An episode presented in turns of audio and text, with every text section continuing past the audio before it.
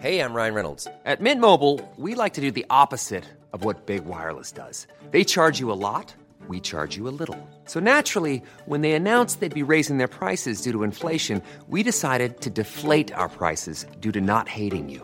That's right. We're cutting the price of Mint Unlimited from $30 a month to just $15 a month. Give it a try at mintmobile.com slash switch. $45 upfront for three months plus taxes and fees. Promo rate for new customers for limited time. Unlimited more than 40 gigabytes per month. Slows. Full terms at mintmobile.com.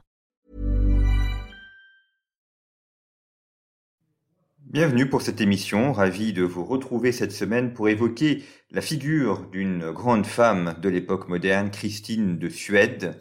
Reine de Suède à l'âge de 6 ans, qui abdique à l'âge de 24 ans, qui passe euh, du protestantisme au catholicisme, qui est reçu en grande pompe par le pape, qui tente de se créer un royaume à Naples, Christine de Suède, qui est également la mécène des philosophes, des artistes, des scientifiques, une vie d'une très grande richesse qui a profondément marqué ses contemporains et dont la postérité est aussi importante. Pour évoquer la figure de Christine de Suède, je reçois cette semaine Anna Moretti. Anna Moretti est docteur en sciences de l'art, agrégée d'anglais, et auteur de plusieurs biographies, notamment une biographie consacrée à Catherine II, une autre femme remarquable, et à Christine de Suède, biographie qui vient de paraître aux éditions Ellipse. Alors Christine de Suède succède à son père, qui décède au cours d'une bataille.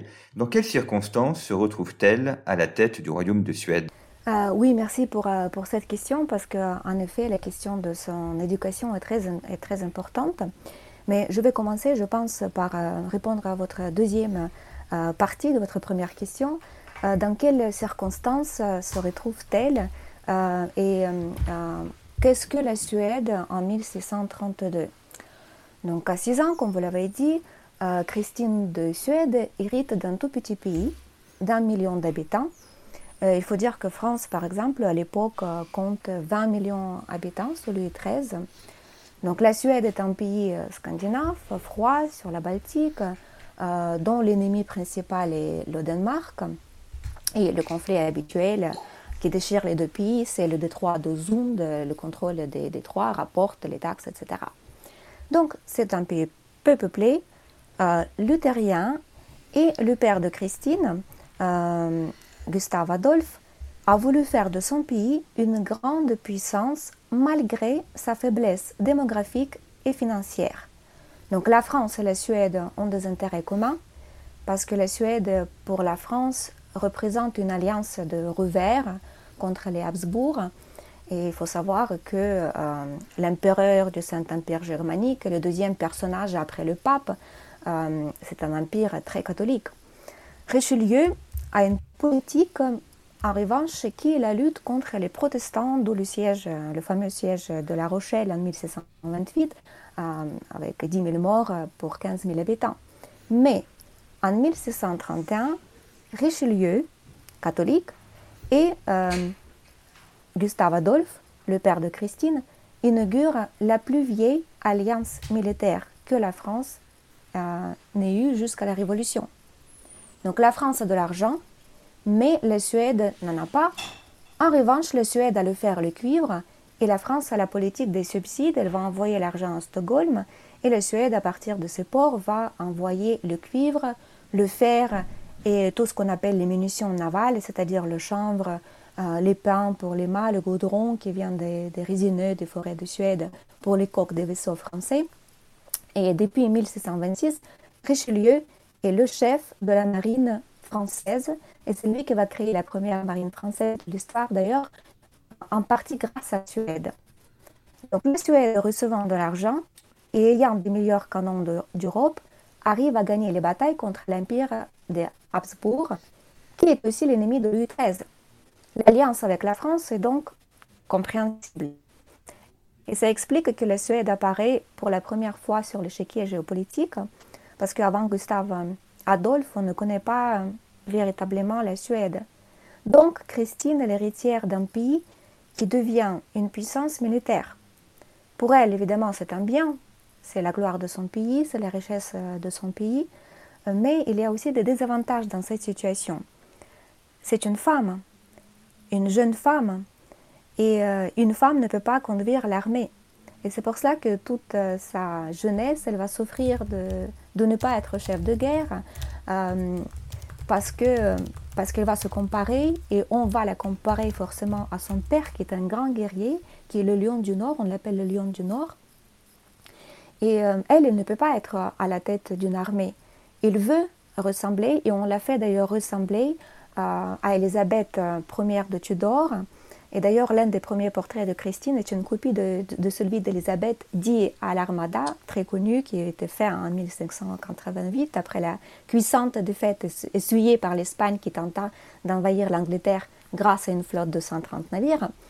Euh, mais Elisabeth Ier Tudor, qui crée la Royal Navy, euh, comme euh, ensuite Christine va essayer de développer aussi la flotte de la Suède, Elisabeth crée donc la flotte, mais on ne l'a jamais vue sur un bateau parce qu'une femme à bord porte malheur.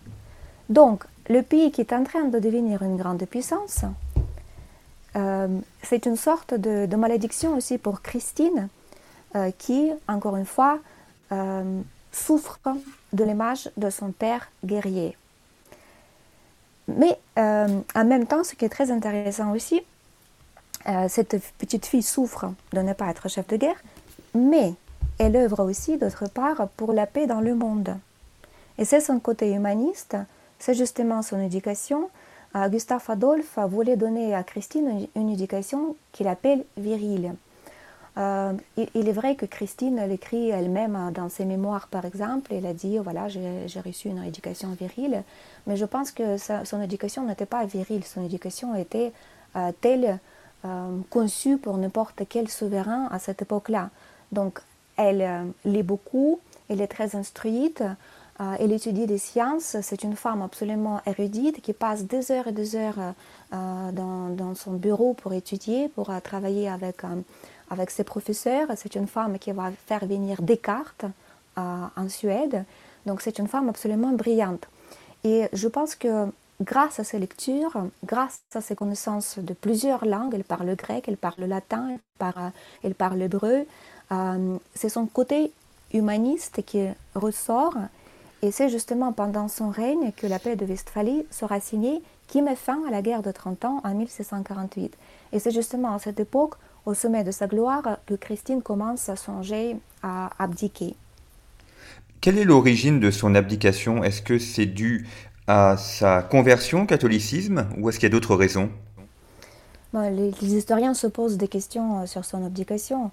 Euh, est-ce que c'est l'incapacité de conduire physiquement la guerre, comme je l'ai dit avant?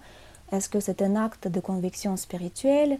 Est-ce que c'est un acte irresponsable d'une jeune reine inconséquente, comme plusieurs historiens protestants, y compris beaucoup, beaucoup d'historiens suédois, euh, vont dire? Est-ce que c'est le refus du mariage et d'un mari? Euh, Ce liste est très longue, mais l'une, l'une des raisons pour cette conversion, c'est peut-être justement son côté humaniste euh, parce que elle ne veut pas être une reine. Elle abdique, elle se convertit parce qu'elle pense, elle croit, elle croit qu'elle a une mission beaucoup plus noble et beaucoup plus importante que euh, celle de régner sur son pays. Elle pense à l'unification de l'Europe, de l'Europe chrétienne contre le monde musulman et notamment contre l'Empire ottoman, euh, qui d'ailleurs fut longtemps l'un des objectifs de plusieurs penseurs en Espagne, dans l'Empire, à Gênes, à Rome, à Venise, etc. Euh, mais les protestants se réunissent autour de réformateurs et les catholiques autour du pape. Donc c'est très difficile d'œuvrer à l'unification des pays chrétiens à cause d'intérêts opposés qui engendrent des conflits incessants entre la France et l'Espagne, par exemple. Et Christine se voyait sûrement en médiatrice entre Paris et Madrid, euh, entre entre tous ces pays se déchirant pendant les guerres de religion. Et la suite le, le prouvera parce qu'elle se proposera en 1663 pour aider le Saint-Empire germanique attaqué par les Turcs, par exemple.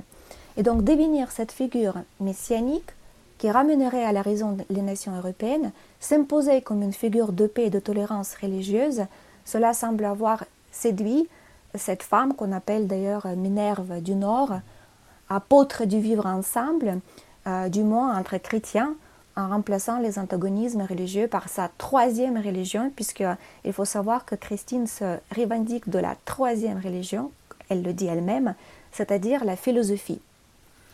Et donc son abdication, euh, puis sa conversion pourrait par conséquent être interprétée comme une démarche unificatrice, mais, mais euh, il y a comme d'habitude un mais. Euh, moi, personnellement, je pense que la cause la plus probable de son abdication est son projet napolitain, le royaume de Naples, parce que la France veut supplanter l'Espagne et Christine aurait négocié avec Mazarin le royaume de Naples, avec peut-être une promesse de léguer Naples à la France à sa mort, comme le fera en 1766 Stanislas pour la Lorraine.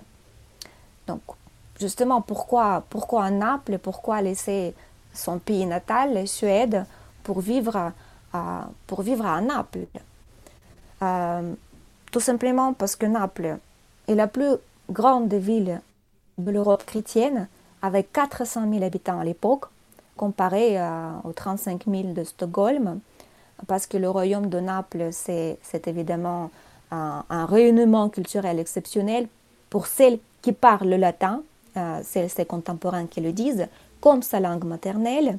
C'est son climat, c'est son soleil, euh, mais c'est aussi la, voilà, mais c'est évidemment la culture, puisqu'il veut être en Italie, il veut être près de Rome, il veut être dans le berceau de, la culture chrétienne, de la culture euh, antique.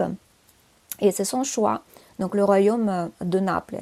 Et justement, la conversion, si vous voulez, euh, la vie de, Christine est faite de contradictions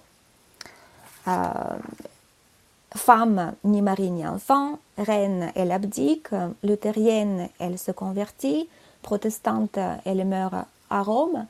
Euh, mais si on regarde la vie de Christine comme un puzzle, je pense que la pièce maîtresse de ce puzzle serait justement son désir de régner à Naples. Parce que dans ce cas, on peut très bien expliquer aussi sa conversion. Parce que d'une part, euh, il y a beaucoup d'historiens et euh, Christine elle-même dit que la conversion c'était un acte de conviction et on, voudrait bien la croire, même si euh, ailleurs elle va dire qu'elle elle se revendique de la troisième religion de la philosophie. Mais il est vrai que Christine dit que elle fait le calcul, elle fait le calcul, elle, le dit dans ses mémoires. Les catholiques ont donné des centaines de saints euh, il y a 16 siècles de catholiques, il y a beaucoup de génies parmi, euh, euh, parmi les catholiques, et ils ne se peuvent pas s'être trompés alors que les protestants n'existent que depuis son arrière-grand-père. Ça fait 100 ans que le protestantisme existe, quand Christine règne en Suède.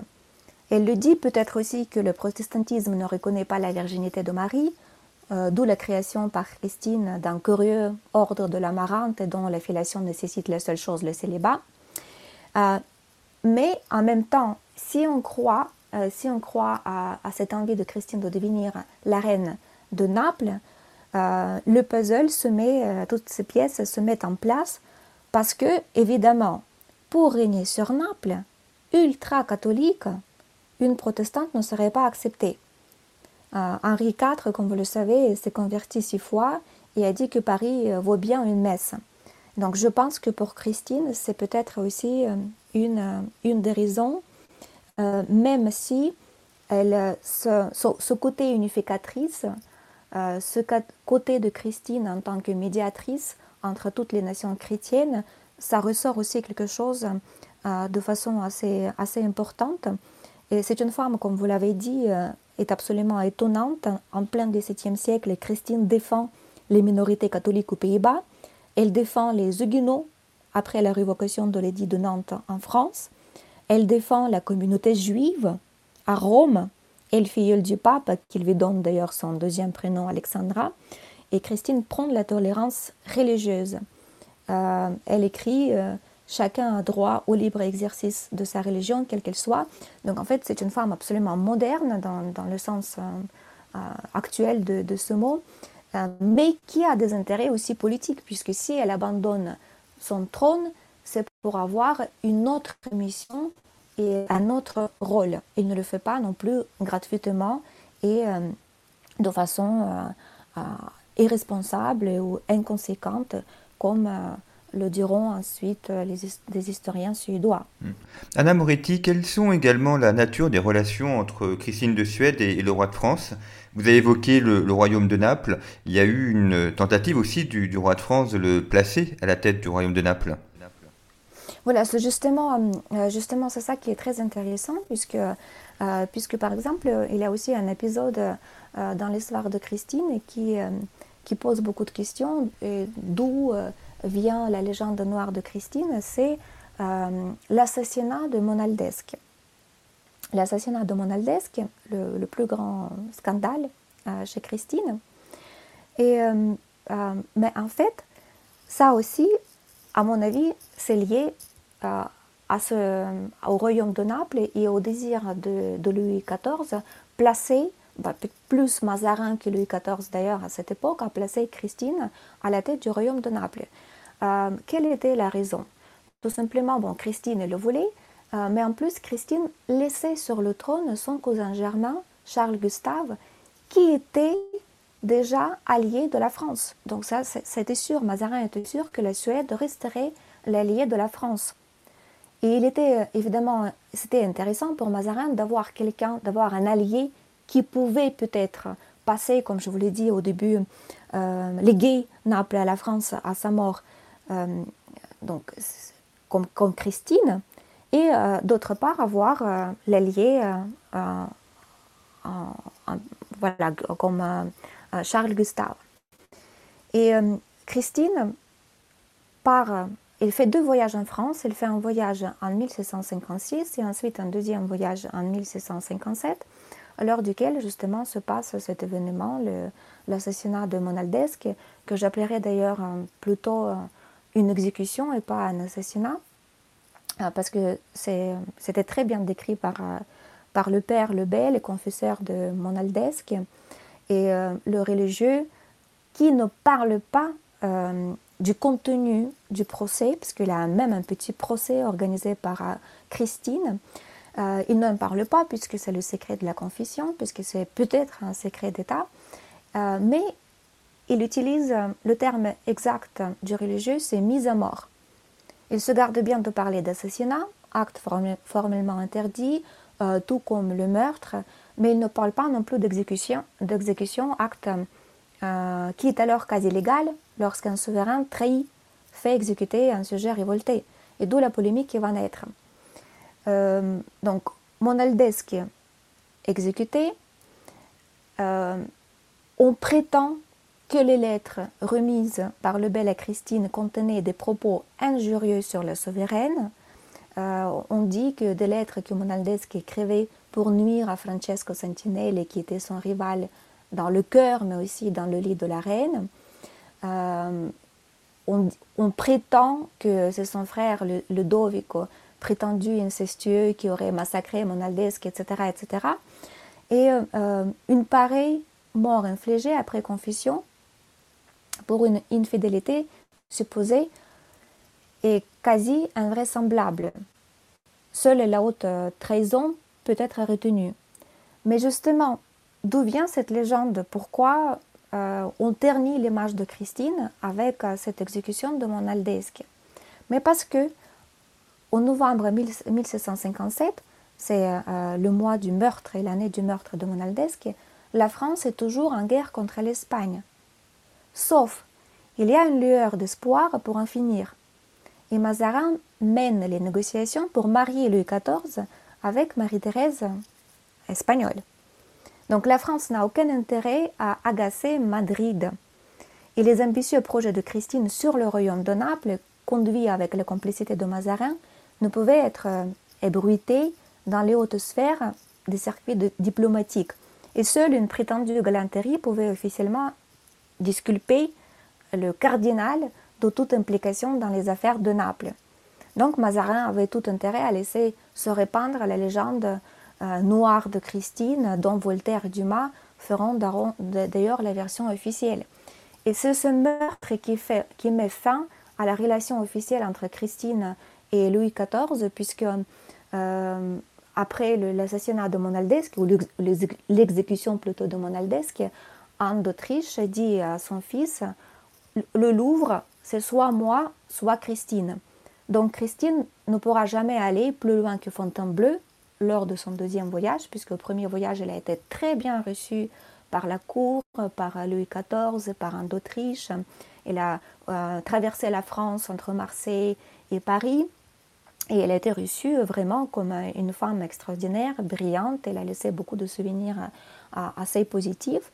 Et c'est euh, cette exécution qui va complètement changer la donne. Donc Christine devient euh, la personne non grate en France. Et même si elle continue à avoir une correspondance avec Louis XIV, il ne pourra plus jamais venir en France. Pour elle, c'était terminé. Alors Christine de Suède, c'est aussi les liens qu'elle entretient avec les philosophes, avec les artistes de son temps, notamment le, Bernin. En quoi son rôle de mécénat a-t-il été important? Euh, Christine adore l'art, donc elle est passionnée par l'art. Euh, euh, elle, il fait beaucoup de mécénat, donc les artistes, les poètes, les scientifiques, c'est très important aussi, puisqu'elle fait beaucoup pour euh, euh, promouvoir les, sciences aussi, pas seulement les arts, mais les sciences. D'ailleurs à l'époque, euh, les, arts et les sciences sont souvent liés. c'est une femme qui, qui était passionnée par l'astronomie, l'astronomie et l'astrologie, parce que c'est lié aussi à l'époque. c'est une femme qui fait venir, qui, qui a une correspondance avec Gassendi, l'un des meilleurs philosophes et astronomes à, l'époque en France. Elle fait venir Descartes en Suède, et Descartes d'ailleurs meurt en Suède euh, puisqu'il est reçu dans un château euh, froid à 5 heures du matin. Elle n'a pas du tout l'habitude à ces conditions-là, mais Christine étudie à partir de 5 heures et elle dit à Descartes qu'il se plaigne qu'elle réserve les meilleures heures de la journée où son esprit euh, est, très qui peut recevoir le mieux toute l'information qu'il lui donne. Euh, son mécénat, donc, elle, achète beaucoup de tableaux. C'est une, je pense qu'elle a peut-être une plus grande collection privée à l'époque, puisque euh, euh, elle n'est plus reine. Elle, d'ailleurs, elle amène avec elle, bon ça, ça lui a été beaucoup reproché aussi, elle part avec sa collection de tableaux, etc., pour s'installer pour s'installer à Rome, en Italie. Ensuite, quand elle quitte Suède, et donc le mécénat, oui, le mécénat fait une grande partie, euh, une partie de, de, sa vie. Alors aujourd'hui, quel est l'héritage laissé par Christine, de, par Christine, notamment en Suède? Est-ce que dans son pays, c'est quelqu'un qui, dont on parle ou, ou non? Oui, oui, aujourd'hui, oui. Euh, je pense que je pense qu'on a changé quand même. Euh, enfin, la réputation. Il y a deux légendes chez Christine, comme chez la plupart des grands personnages, les légendes noires et les légendes, la légende dorée. Euh, bon, évidemment, quand Christine quitte la Suède, euh, quand elle devient, quand elle change de la religion, quand elle se convertit au catholicisme, elle devient tout de suite euh, un personnage absolument noir, une femme indigne de, de, son pays, etc. mais Aujourd'hui, on commence, d'ailleurs depuis très peu de temps, on commence à réhabiliter l'image de Christine, aussi bien dans la littérature que dans l'historiographie. Et en Suède, évidemment, il est vu comme une femme euh, qui dénote, comme une femme extraordinaire, euh, comme une femme qui, euh, qui a été, bon, Madame de Sévigné a dit sur elle que c'est un esprit éclairé, bien avant l'époque des Lumières. Euh, donc cette légende noire, parce qu'elle a trahi son peuple, sa religion, son pays, euh, est transformée, transformée en une légende sur une femme euh, moderne, sur, une femme libre qui a osé couper les ponts avec son pays parce qu'elle voulait s'assumer en tant que femme libre, sans mari, sans couronne. Elle renonce à tout pour vivre de ses passions, l'art et les sciences. Euh, et euh, elle préfigure aujourd'hui en Suède également, pas seulement le siècle de lumière, euh, mais déjà une femme contemporaine. donc ça change, oui. on, la voit différemment aujourd'hui. Merci beaucoup Anna Moretti de nous avoir présenté Christine de Suède. Je rappelle la, biographie que vous lui avez consacrée aux éditions Ellipse et puis sur une autre reine d'exception, euh, une biographie que vous avez consacrée à, Catherine II, euh, toujours chez Ellipse également. Nos auditeurs peuvent s'y reporter. Il y aurait beaucoup d'autres choses à dire, mais cette émission, je l'espère, aura permis de vous donner un, bref résumé, une brève synthèse de la richesse de cette vie. Merci beaucoup pour votre fidélité et à la semaine prochaine. Merci beaucoup à vous. Ben merci, c'était